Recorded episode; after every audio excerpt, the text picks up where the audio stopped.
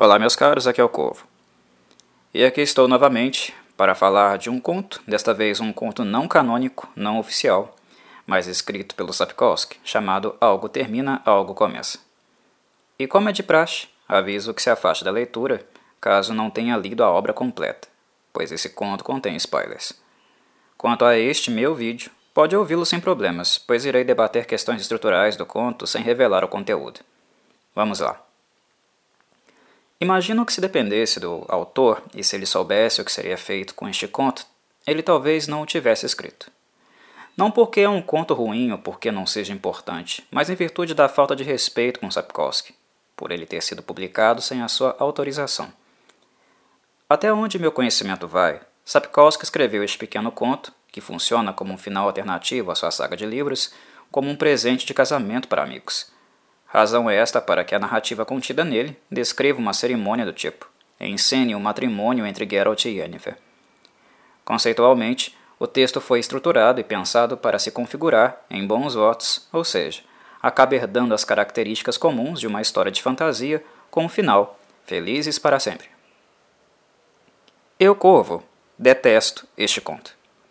Porque, na essência, ele é tudo o que a obra de The Witcher não se propõe a ser, embora as características e personalidades de cada personagem descrito no conto tenham sido retratadas com fidelidade. Mas minha antipatia ao longo dos anos aumentou consideravelmente por causa principalmente do fandom de The Witcher, repleto de jovens e adultos birrentos que, por não gostarem do final original, incômodo que o autor escreveu, mas bastante previsível para aqueles que leram a obra com a devida atenção, passarem a considerar este aqui, este spin-off, como sendo o final ideal, por não saberem lidar muito com o sentimento de frustração. Ah, esse é o meu final. Mimados, imaturos, birrentos. Qualquer adjetivo citado pode ser tranquilamente aplicado aqui, visto que não é obrigação de nenhum escritor atender interesses individuais de seus leitores.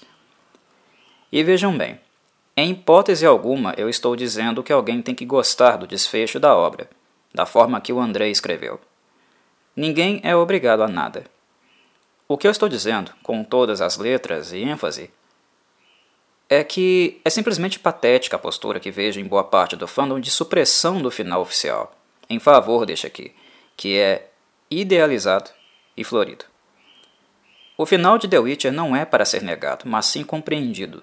Ele está em concomitância com o tom escolhido para a obra, com as temáticas abordadas e todo o movimento de romper com ilusões e estereótipos.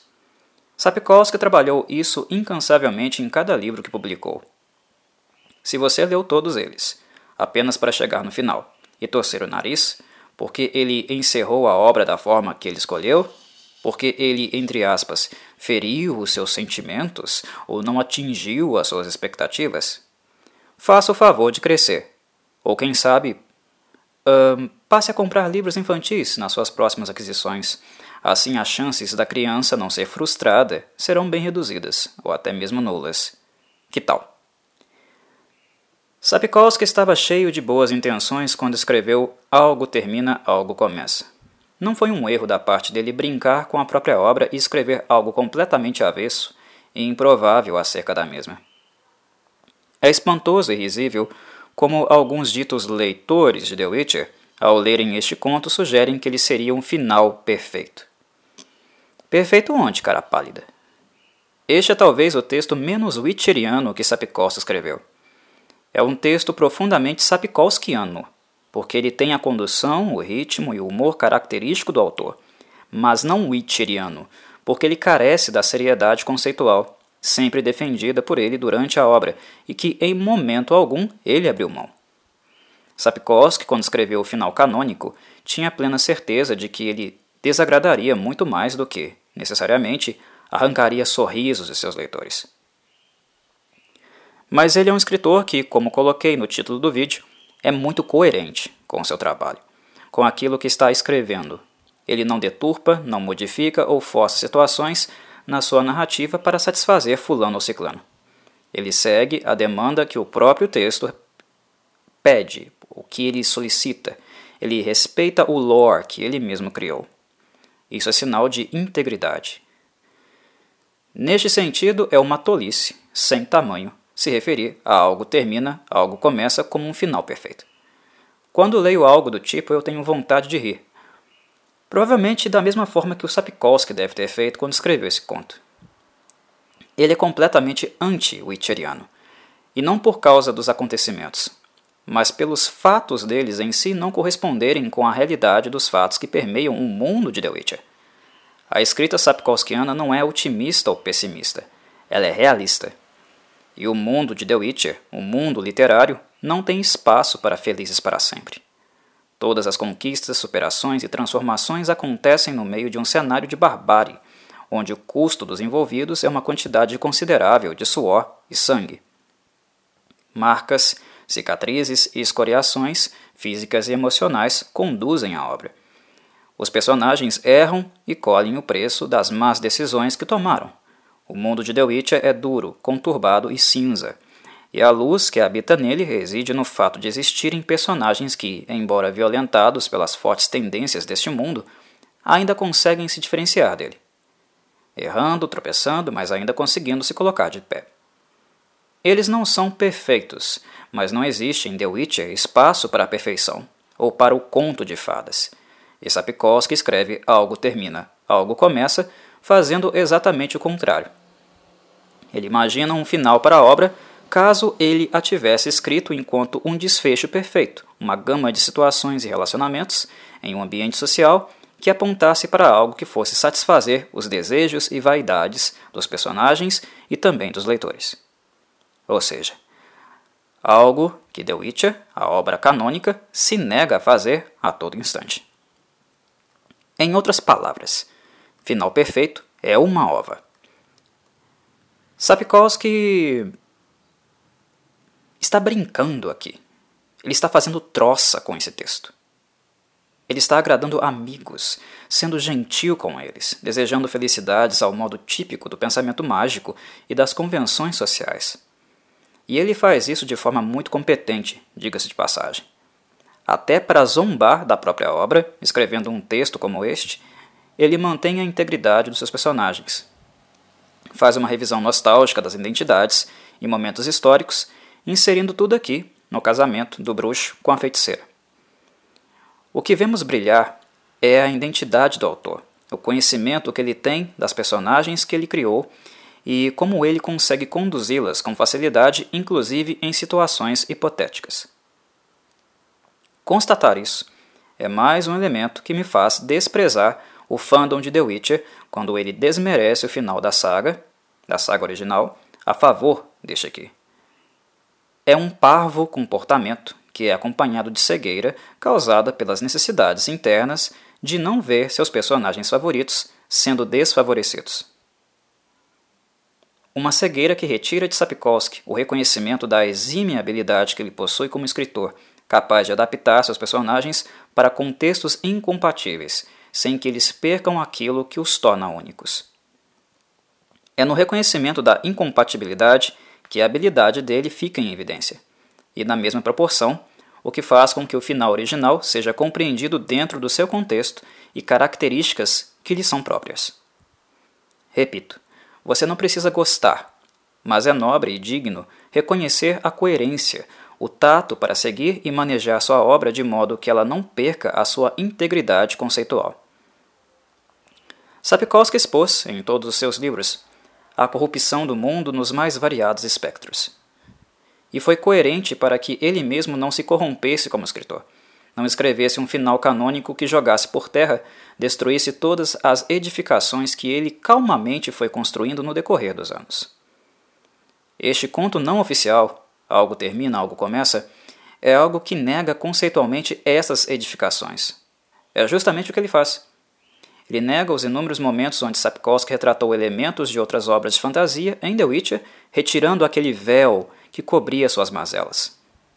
The Witcher, em grau de comparação, está para os contos dos irmãos Grimm, e não para as adaptações idealizadas que eles receberam nas animações da Disney e nos livros de histórias infantis. Por se tratar de um presente e algo íntimo, este texto deveria ter ficado, ter sido mantido dessa maneira, íntimo. Como um amigo que escreve e dedica seu tempo para aqueles que desejam o bem, o que esperamos é que a recíproca seja verdadeira. É o mínimo. É uma questão de respeito. Algo termina, algo começa a ter vazado, inclusive sido impresso em alguns lugares, foi algo muito desrespeitoso e que me gera ainda mais antipatia por esse texto, mesmo que ele seja um dos mais leves e divertidos que Sapkowski criou. É claro, ele estava se divertindo. Onde começa a sacanagem e a picaretagem, acaba a graça. Sapkowski foi traído quando teve o texto publicado sem a sua autorização. Alguém dirá: Ah, mas nós fãs temos direito de ler, nós que o apoiamos, consumimos a sua obra. Se me permitem, com perdão da expressão, o que eu tenho a dizer é que vocês não têm direito a porra nenhuma. A expressão é exatamente esta, porque ela traduz perfeitamente o que eu sinto em relação a isso. Um presente, meus caros, dado com carinho para uma única pessoa, não se compartilha com os outros. Cuida-se com zelo Algo que é escrito na intimidade por um escritor para alguém em especial é algo que é do domínio privado, não diz respeito a mais ninguém. E imagino que Andrei Sapkowski deve ter ficado irritado e entristecido quando soube que este texto vazou, porque além do gesto bonito que foi escrevê-lo, ter sido relativizado, não encarado com tanta importância, vazar o texto acabou provocando que ele, enquanto autor, não queria que acontecesse. Que sua obra fosse, em alguma dimensão, retratada da forma como ele escreveu neste conto. Algo termina, algo começa. É algo que vai contra a integridade dela, que ele sempre protegeu. Mesmo que para o fandom insuportável de The Witcher não seja nada demais, para ele é uma mancha. Aqueles incapazes de entender e se colocar no lugar do autor, eu vou desenhar para vocês. O que aconteceu é algo na mesma proporção de um ladrão entrar na sua casa, furtar seus esboços e rascunhos e publicá-los, sem que você esteja satisfeito com eles, sem que eles contenham as mensagens que você, escritor, quer comunicar. O texto, ao ser publicado dessa maneira, gera uma imagem da obra que lhe desagrada, e após publicado, uma mancha indelével, porque não há como voltar atrás. Portanto, nesse sentido, a publicação de Algo Termina, Algo Começa, além de antiética, agrediu igualmente a integridade do artista e da sua arte. Ah, Corvo, mas o texto é tão bom.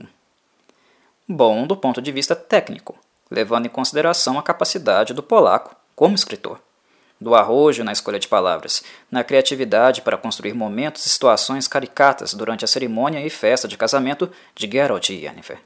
Neste sentido, sim, ele é bom. Mas conceitualmente, este texto é uma completa desgraça. É como misturar água e óleo. Ou seja, não se mistura. Não era possível terminar The Witcher assim. A obra não pedia isso.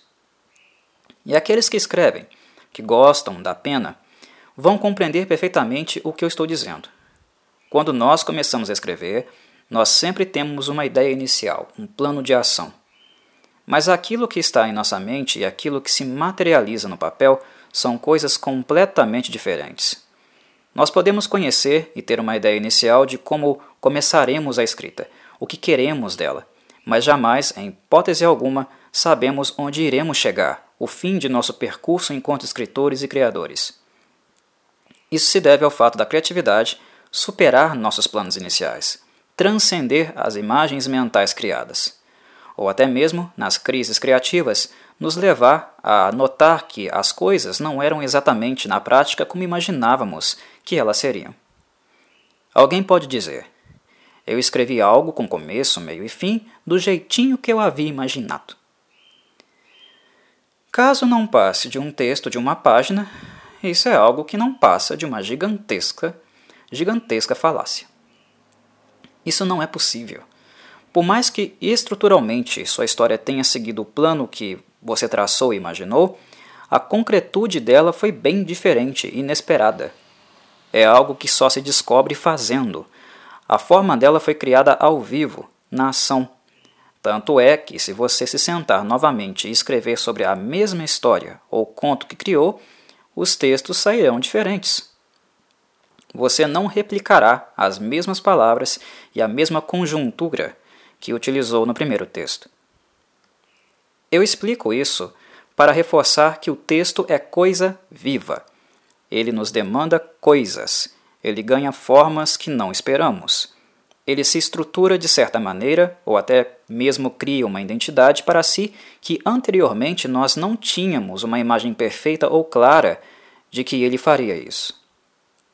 E um bom escritor é aquele que sabe ler bem o seu próprio texto. E ler bem o seu próprio texto é saber ouvir o que ele está te pedindo, como ele se comunica com você.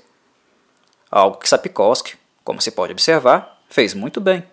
O enfoque dele é sempre na narrativa, naquilo que o texto vai configurando, solicitando, problematizando. E ele deixa o texto falar, doa a quem doer. É por isso que a obra sapkowskiana não é algo que soa forçado ou artificial, porque o autor soube deixá-la fluir, ganhar seus próprios contornos e encerrou a mesma de forma coerente, sem os floreios e devaneios das obras de fantasia tradicionais. No mais, finalizo minha fala mencionando que hum, uma segunda característica faz os leitores órfãos de The Witcher aqueles que ficaram com dor de cotovelo gostarem também de algo termina, algo começa. A mais clara, obviamente, a razão para eles gostarem tanto é o final felizes para sempre, como mencionei antes.